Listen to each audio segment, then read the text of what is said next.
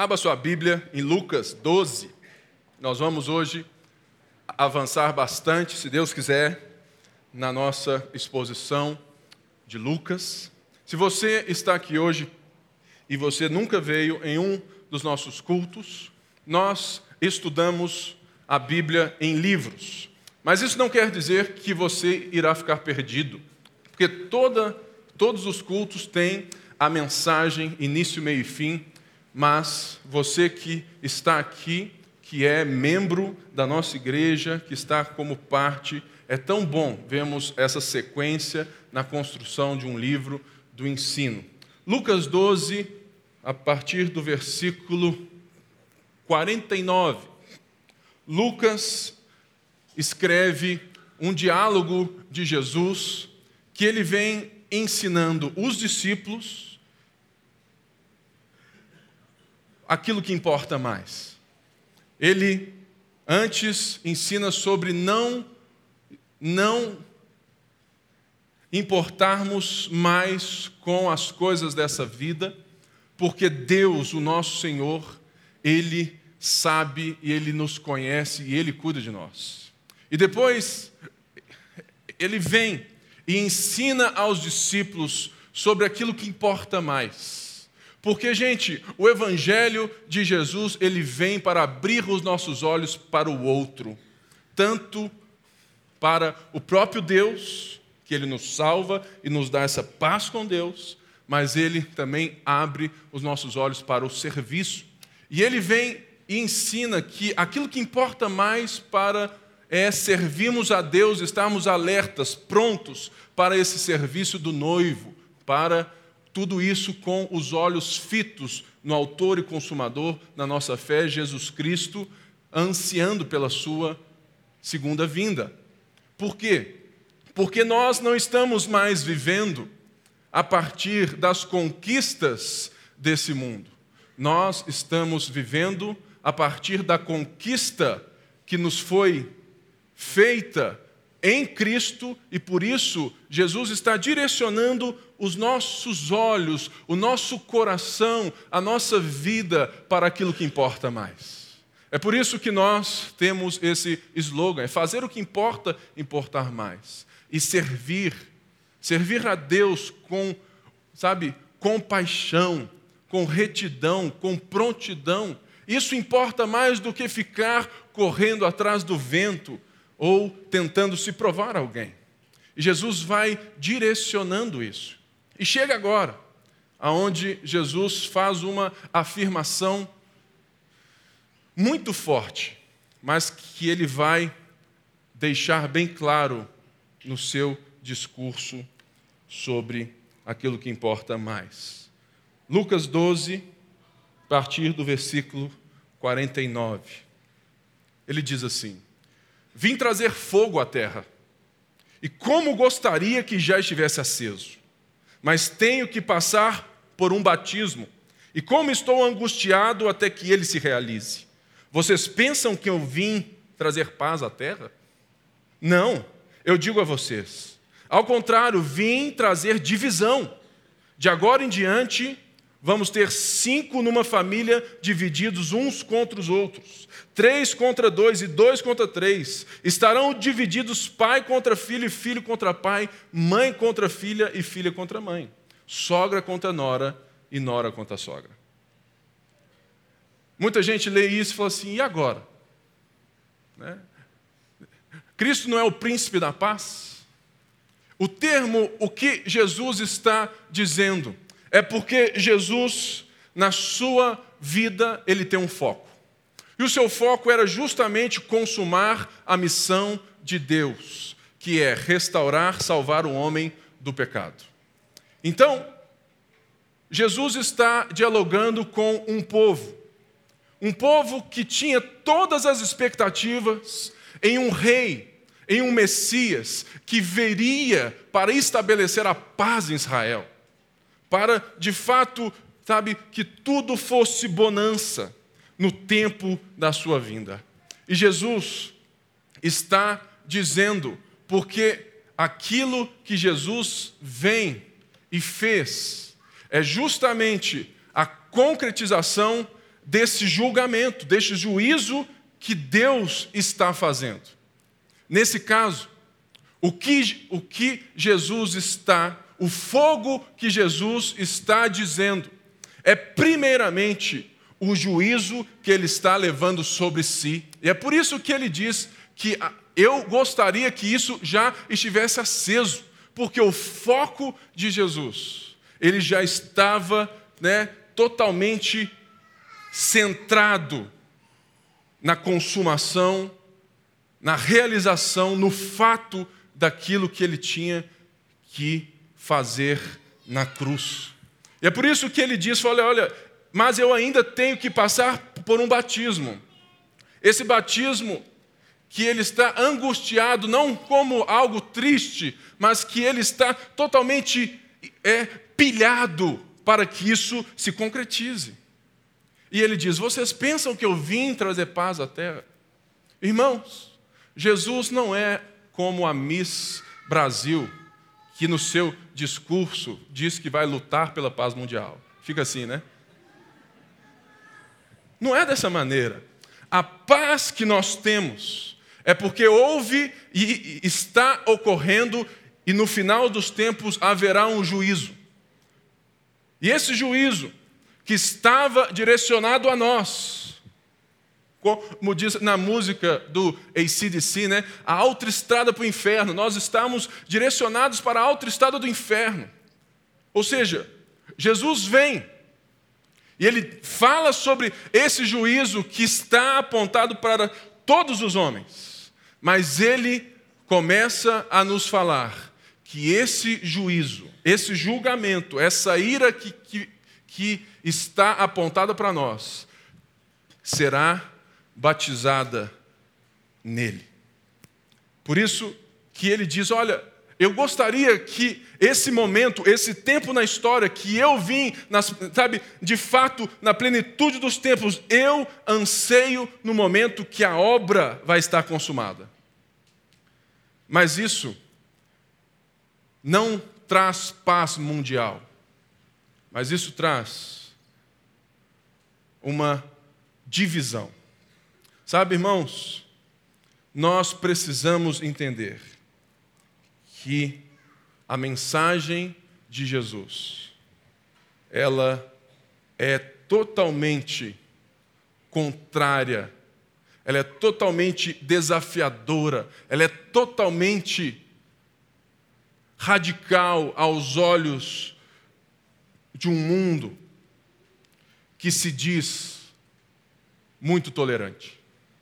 Porque ele vem e a sua mensagem é primeiramente que o reino está aqui e que nós precisamos nos arrepender para esse reino.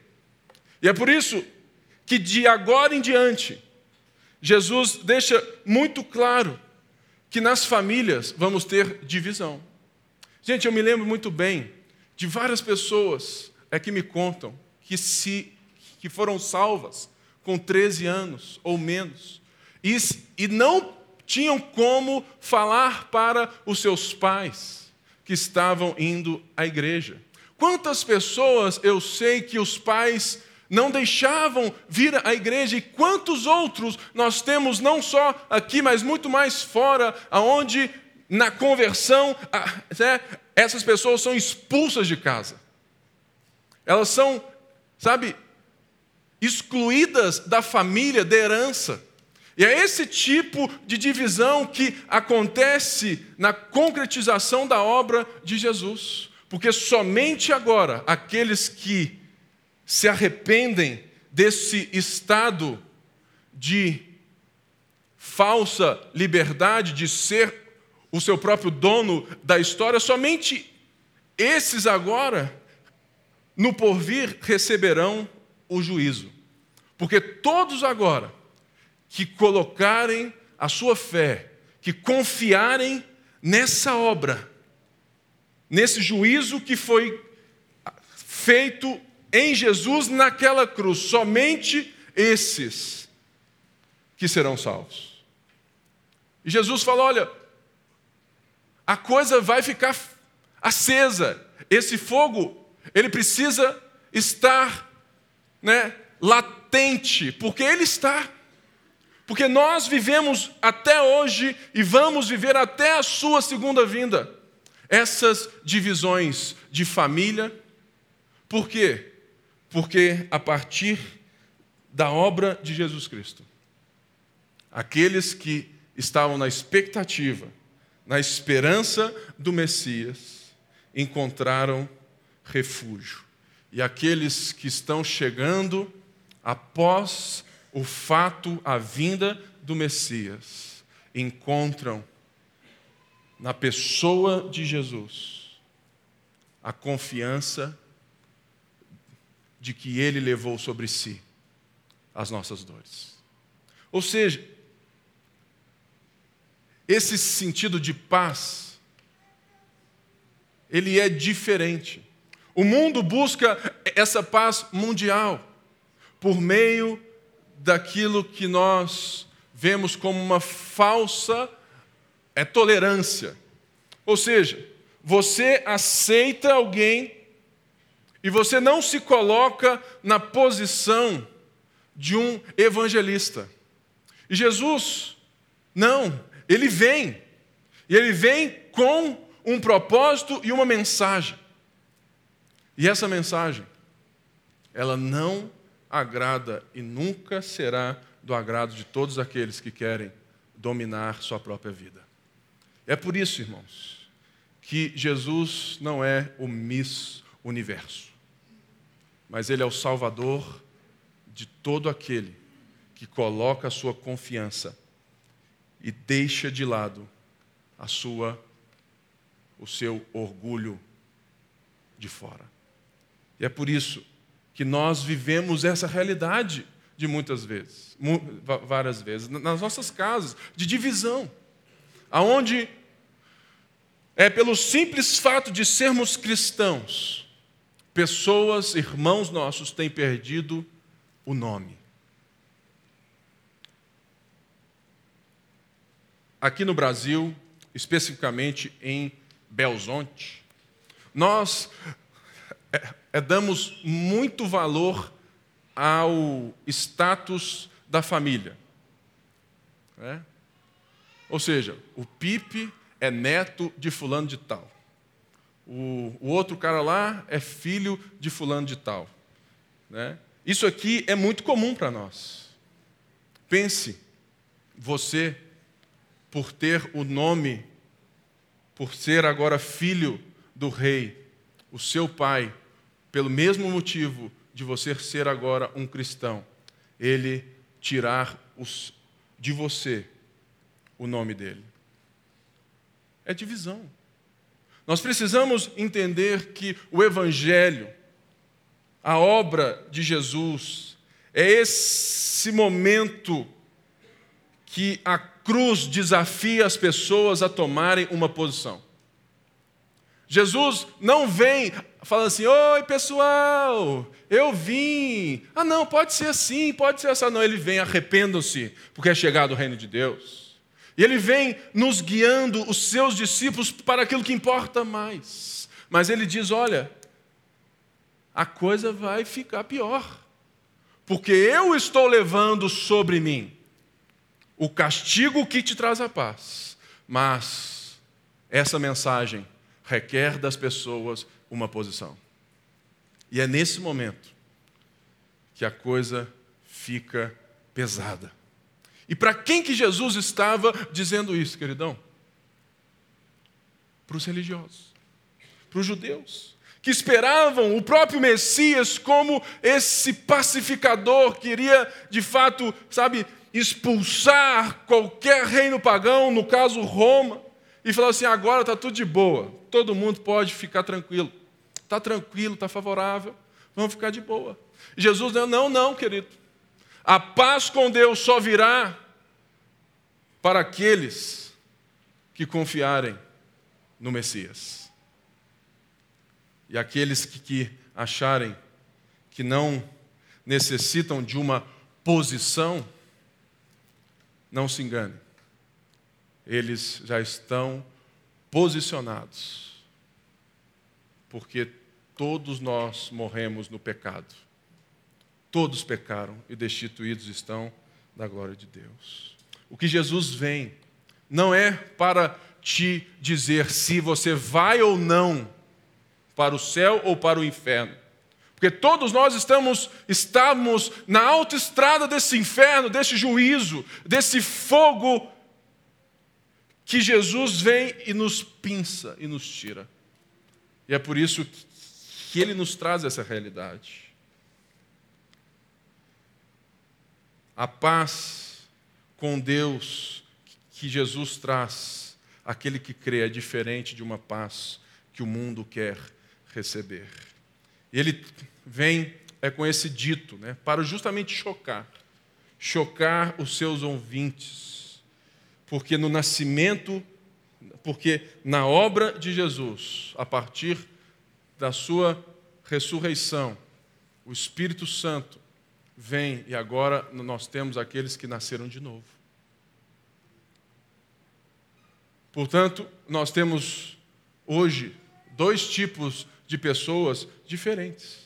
Aqueles que estão no reino das trevas, que são de uma forma dominados pelo pecado, e aqueles que estão no reino do Filho do seu amor, que são dominados justamente pelo Espírito do Filho, mas que estão pelo Espírito lutando nessa santificação de uma raiz que ele nos transportou. E ele vem nesse fato, é esse fogo aceso, é esse momento, é agora, é o tempo Kairos, é o tempo de Deus que Jesus vem para falar assim: agora é necessário uma posição. E é por isso que ele diz: aquele que quer me seguir, tome a sua cruz, negue-se a si mesmo. Aí Jesus, após deixar isso muito claro como um ensino aos discípulos, por quê? Gente, ele não estava apenas dizendo alto, ele estava formando a mensagem no coração dos futuros apóstolos. Em volta de uma multidão, há momentos que nós vemos que ele fala com os discípulos e há momentos que ele vira para a multidão. E é isso é que ele faz agora no versículo 54. Ele fala assim: dizia ele à multidão. Quando vocês veem uma nuvem se levantando no lá que vem lá do leste, ocidente, logo dizem: vai chover. E assim acontece. E quando sopra o vento sul, vocês dizem vai fazer calor. E assim ocorre. Hipócritas, vocês sabem interpretar o aspecto da terra e do céu. Como não sabem interpretar o tempo presente? Por que vocês não julgam por si mesmos o que é justo? quando algum de vocês estiver indo com seu adversário para o magistrado. Faça tudo para se reconciliar com ele no caminho, para que ele não arraste ao juiz ju e esse juiz o entregue ao, ao próprio oficial de justiça. E o oficial de justiça o jogue na prisão. Digo, que você não sairá de lá enquanto não pagar o último centavo. Jesus então fecha, provavelmente, esse diálogo com os seus discípulos e ele abre para o todo. E ele fala diretamente a um povo religioso, mas que tinha o foco em coisas erradas. Ele diz assim: Vocês sabem que a chuva que vem do mar Mediterrâneo, quando vem as nuvens do mar Mediterrâneo, é chuva na certa. E vocês sabem que quando vem um, um, aquele vento do deserto, é que vai fazer muito calor. Vocês sabem isso muito bem. E ele diz: hipócritas. Hipócritas, vocês se concentram no superficial, no lógico, vocês sabem ler o tempo cronos da chuva, do calor, mas vocês não estão conseguindo e vocês não sabem ler o tempo de Deus. O tempo presente, o momento que eu estou aqui e agora. Vocês dão valor muito às coisas do tempo do Cronos, do que sobe e desce, que chove, faz calor, mas vocês são cegos a entender o momento que eu estou diante de vocês. Esses homens, essa grande multidão, eles entendiam os ventos da terra, mas eles não entendiam os ventos de Deus. Eles podem discernir as nuvens dos céus, mas eles não conseguem discernir as coisas celestiais. A religião né, ela justamente nos impede de ver a importância da vinda de Jesus nesse tempo agora, nesse juízo, nesse tempo que ele vem para fazer a sua obra, para morrer naquela cruz, para ressuscitar ao terceiro dia e para inaugurar esse novo tempo. Isso a religião nos impede. Por quê? Porque quando a vida é sobre nós, e não se engane, toda multidão, toda multidão, lá atrás, no texto de Jesus e até hoje, toda multidão, ela só está interessada em ouvir algo para si mesma. Toda multidão. Da multidão vem um pequeno grupo. Mas tudo aquilo que é massivo, ele está ali como que, ah, vamos ver o que, que é isso, ou num certo interesse, ou para ver no que vai dar. E Jesus está dizendo a essa multidão, falou assim: olha, vocês acham que vocês já têm e já sabem discernir os tempos, mas o tempo é agora e vocês não me veem. O tempo é agora. E ele diz assim: por que que vocês não se deixam perceber por si mesmos. Por quê? Porque essa multidão era certamente influenciada pelos religiosos da época, que eles liam os tempos, até mesmo dessa vinda messiânica, a partir dos fariseus, dos mestres da lei. E eles estavam condicionados a pensar dessa maneira. Por isso que ele falou: olha, por que, que vocês mesmos não fazem o juízo? Por que é que vocês não deixam aqui a consciência os guie?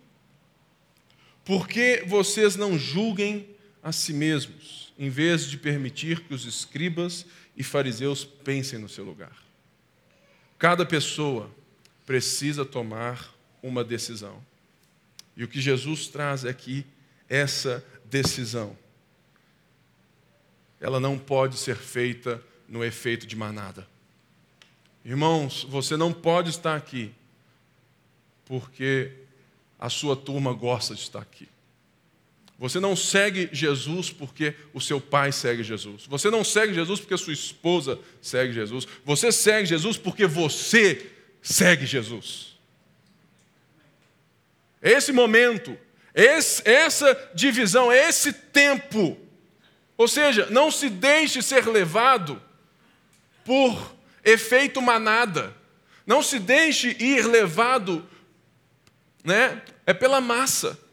É igual você ir no jogo do galo. Não tem como. A torcida é tão vibrante que, que você entra no jogo. Não é verdade? Não tem como. Ou seja, você é levado nesse efeito de uma massa. E Jesus falou assim: olha, esse momento agora, ele não requer um pensamento de massa, ele requer uma posição. Ele não requer esse jeito, ah, não, É, vamos ver, né? Deixa a vida me levar, vida leva eu. Vamos embora, né? É, vou deixar a vida me levar. Não, irmãos. Assim, é, é aqui agora, queridão. Não deixe a vida e os outros te levarem. Se você se deixar levar, você vai continuar sendo levado para onde eu não estou. E esse é o momento, essa é a hora.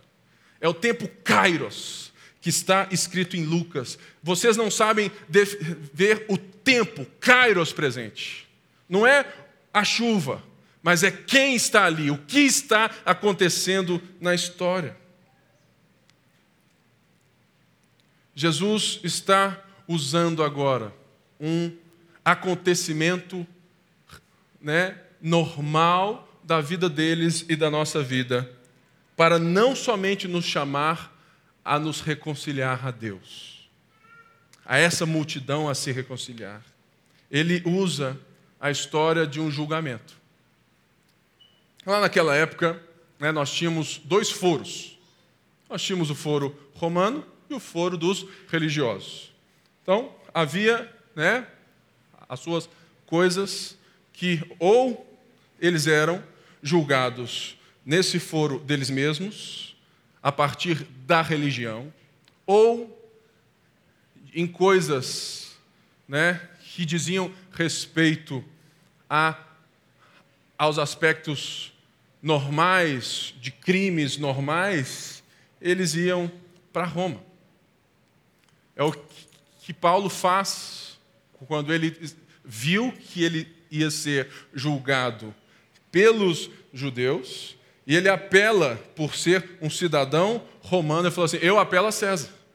Eu não quero ser julgado nesse foro aqui, eu quero ser julgado como um cidadão romano. É isso que tinha ali. E ele usa essa história e fala que da urgência. Falou assim: olha, não deixe que o seu processo seja transitado e julgado. Se você deixar que o seu processo seja transitado e julgado, ou seja, não tem mais qualquer forma, você vai ter que pagar. Você corre, faça de tudo para se reconciliar com o seu adversário, para que você não tenha que pagar até o último centavo. O termo é, é grego aqui é o valor de moeda mais irrisório, aquele menorzinho, é um centavo, que você não tenha que pagar até o último centavo. Ou seja, percebam a tensão do momento. É esse parêntese na história que nós vivemos.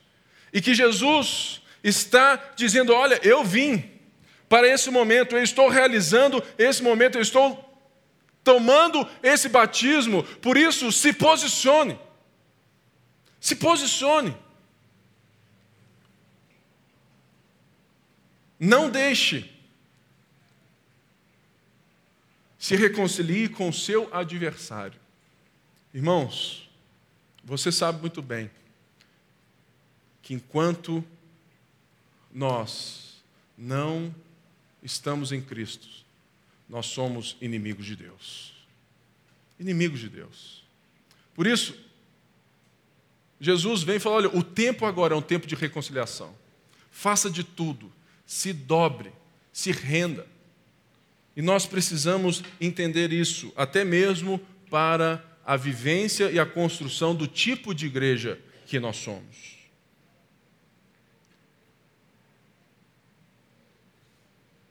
Será que nós não só estamos bem ou em paz porque já somos reconciliados? Porque nós já estamos em Cristo? E a pergunta é: esse momento, essa tensão não terminou. Ela só foi nos dada para proclamar. Será que nós temos tido êxito em chamar as pessoas, chamar o mundo a essa posição, a essa ou que é agora, é esse momento, é esse parênteses da história que se abre para que você e eu não só estejamos no Filho, mas que também vamos apresentar o Filho às outras pessoas. Nós precisamos entender. E é por isso que aqui na nossa igreja, nós não temos o apelo dessa forma da frente. É porque eu, como pastor, eu tenho que ensinar você, eu tenho que te lembrar que isso é responsabilidade sua que levar as pessoas a Jesus não é responsabilidade do culto. O culto é para o seu crescimento, é para o seu crescimento em Jesus. Quem tem que levar as pessoas a Jesus somos nós em qualquer lugar, em qualquer tempo, porque nós somos anunciadores dessa mensagem, desse momento presente, aqui e agora. Hoje você pode ficar aí tranquilo sentado, mas amanhã não. Amanhã, a sua vida tem que anunciar que o tempo está chegando. Aí ele vem e fala um pouquinho mais, né, no capítulo 13, de 1 a 9. Diz assim: Naquela ocasião, alguns dos que estavam presentes contaram a Jesus que Pilatos misturara o sangue de alguns com os sacrifícios deles. Jesus respondeu: Vocês pensam que esses galileus eram mais pecadores que todos os outros, por terem sofrido dessa maneira? Eu digo que não, mas se não se arrependerem, todos vocês também perecerão. Ou vocês pensam que aqueles 18 que morreram, quando caiu sobre eles a torre de Siloé, eram mais culpados do que todos os outros habitantes de Jerusalém? Eu digo que não, mas se não se arrependerem, todos vocês também perecerão. Então contou essa parábola. Um homem tinha uma figueira plantada em sua vinha. Foi buscar fruto nela e não achou nenhum. Por isso disse ao que cuidava da vinha: Já faz três anos que venho buscar fruto nessa figueira e não acho. Corte-a, por que deixá-la inutilizar a terra? Respondeu o homem: Senhor, deixa por mais um ano, e eu vou cavar ao redor dela, adubá-la. Se der fruto no ano que vem, muito bem, se não, corte. Alguns ouvintes, ao ouvir essa mensagem de Jesus, eles vêm se justificar, né? dando, né? ou sempre botam a culpa ou dizem algo pior sobre alguém. Muito semelhante a nós que sempre a culpa é dos outros. Eles dizem: olha, aqueles lá, ou seja, Pôncio Pilatos, ele, ele, ele mistura o sangue. Irmãos, nós não temos na Bíblia os relatos dessas duas histórias, mas nós vemos que de fato esse homem, Pôncio Pilatos, era um sanguinário, um sarcástico. Mas o ponto aqui é que Jesus usa a desculpa ou uma resposta divisória entre esses irmãos para mostrar, falar, olha, não há um justo, um justo sequer. Vocês também precisam se arrepender. Se alguém não se arrepender, vai perecer. E eles vêm, e ele conta essa história da torre, que nós também não temos qualquer narrativa disso. Mas ele diz: olha, vocês acham que esses são mais culpados? Por quê? Os judeus tinham esse sentido de que tudo aquilo que vinha sobre eles era castigo de Deus. É a famosa brecha. Muita gente hoje é crer na brecha, né? Nossa, dei brecha. Aí vem, pum. Irmãos, se brecha existe, o sangue de Jesus é ralo. É verdade? Por quê? Porque aquilo que nós sofremos hoje não é muitas vezes porque demos brecha. É, primeiramente, resultado daquilo que estamos semeando. E segundo, é resultado de um mundo caído. Todos nós estamos no mundo caído. Todos nós estamos sofrendo a causa do nosso pecado. E nós também recebemos a punição ou resultados de uma morte do todo. O mundo é caído. Nem tudo aquilo que vem sobre mim e sobre você é brecha, é culpa sua. Mas tem de bom ânimo, né? Eu venci o mundo. Ou seja, aí ele vem e fecha essa história para nós terminarmos. Jesus está mostrando a universalidade do pecado, irmãos. Os nossos atos, eles são muito pecaminosos porque nós estamos no pecado. Não é o inverso. Jesus, então, reforça.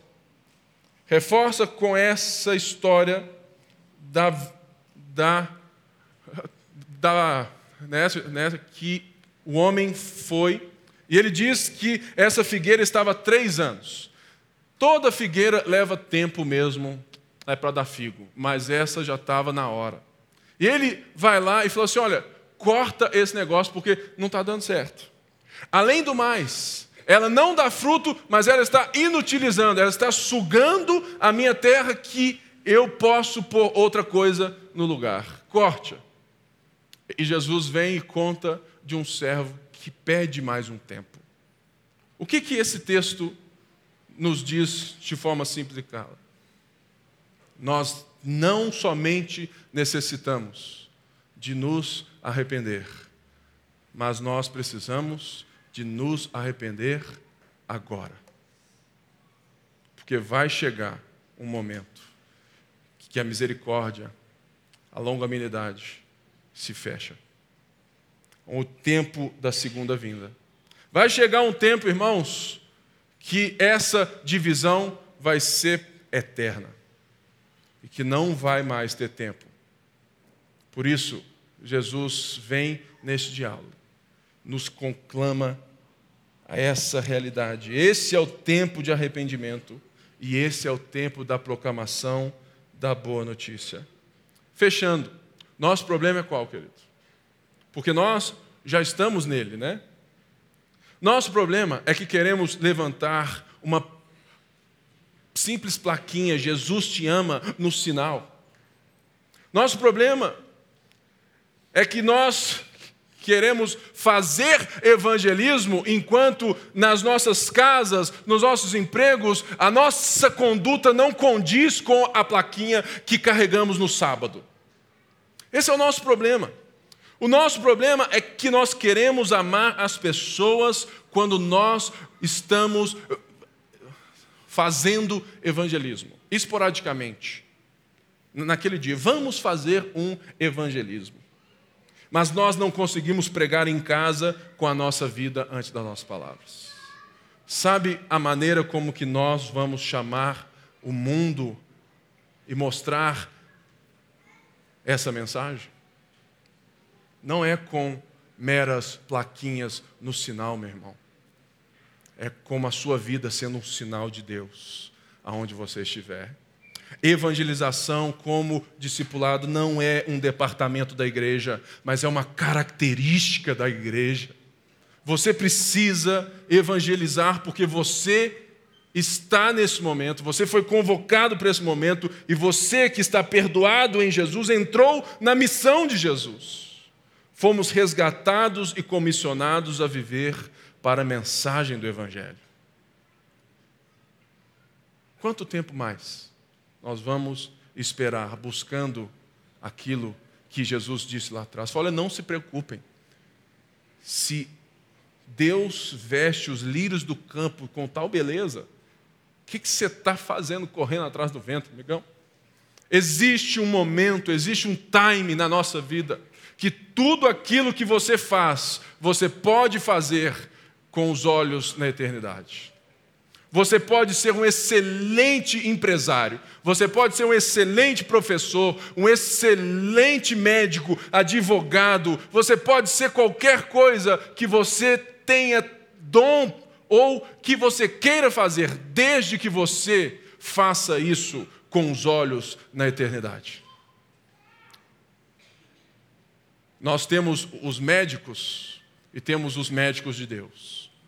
Porque o médico, ele sara o tempo antes da morte. O médico de Deus, ele sara o tempo antes da morte, mas ele também te apresenta o médico que sara a eternidade, que te muda do império das trevas para o reino do Filho do seu amor.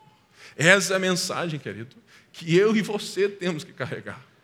Na nossa casa, nas nossas famílias, nos nossos empregos. Porque o momento é agora. É como aquele cara lá, o Bruce Buffer, né?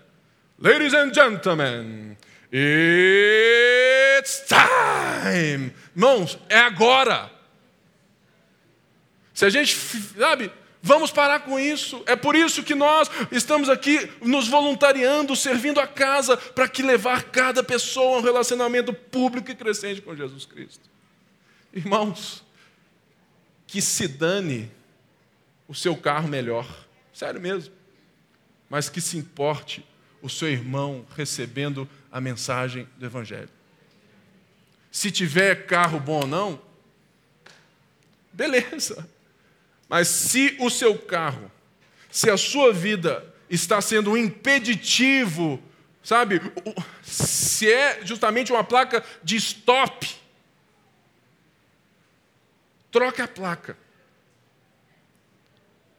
E e use uma placa na sua vida. Único caminho. Único caminho. Nós temos essa mensagem de paz com Deus, mas que é de divisão no mundo. Porque a nossa mensagem ela é tida como preconceituosa, porque nós afirmamos possuir a verdade absoluta. Porque Jesus diz: "Eu sou o caminho, Ninguém vem ao Pai a não ser por mim. Eu sou o caminho, a verdade e a vida. E nós entendemos a salvação. Por isso, que nessa semana você possa entender que você foi salvo, mas que você é chamado também para proclamar esse momento. Salvar alguém não é sua responsabilidade, mas apresentar o Salvador, essa sim nós temos que fazer todos os dias. Fique de pé no seu lugar, vamos orar.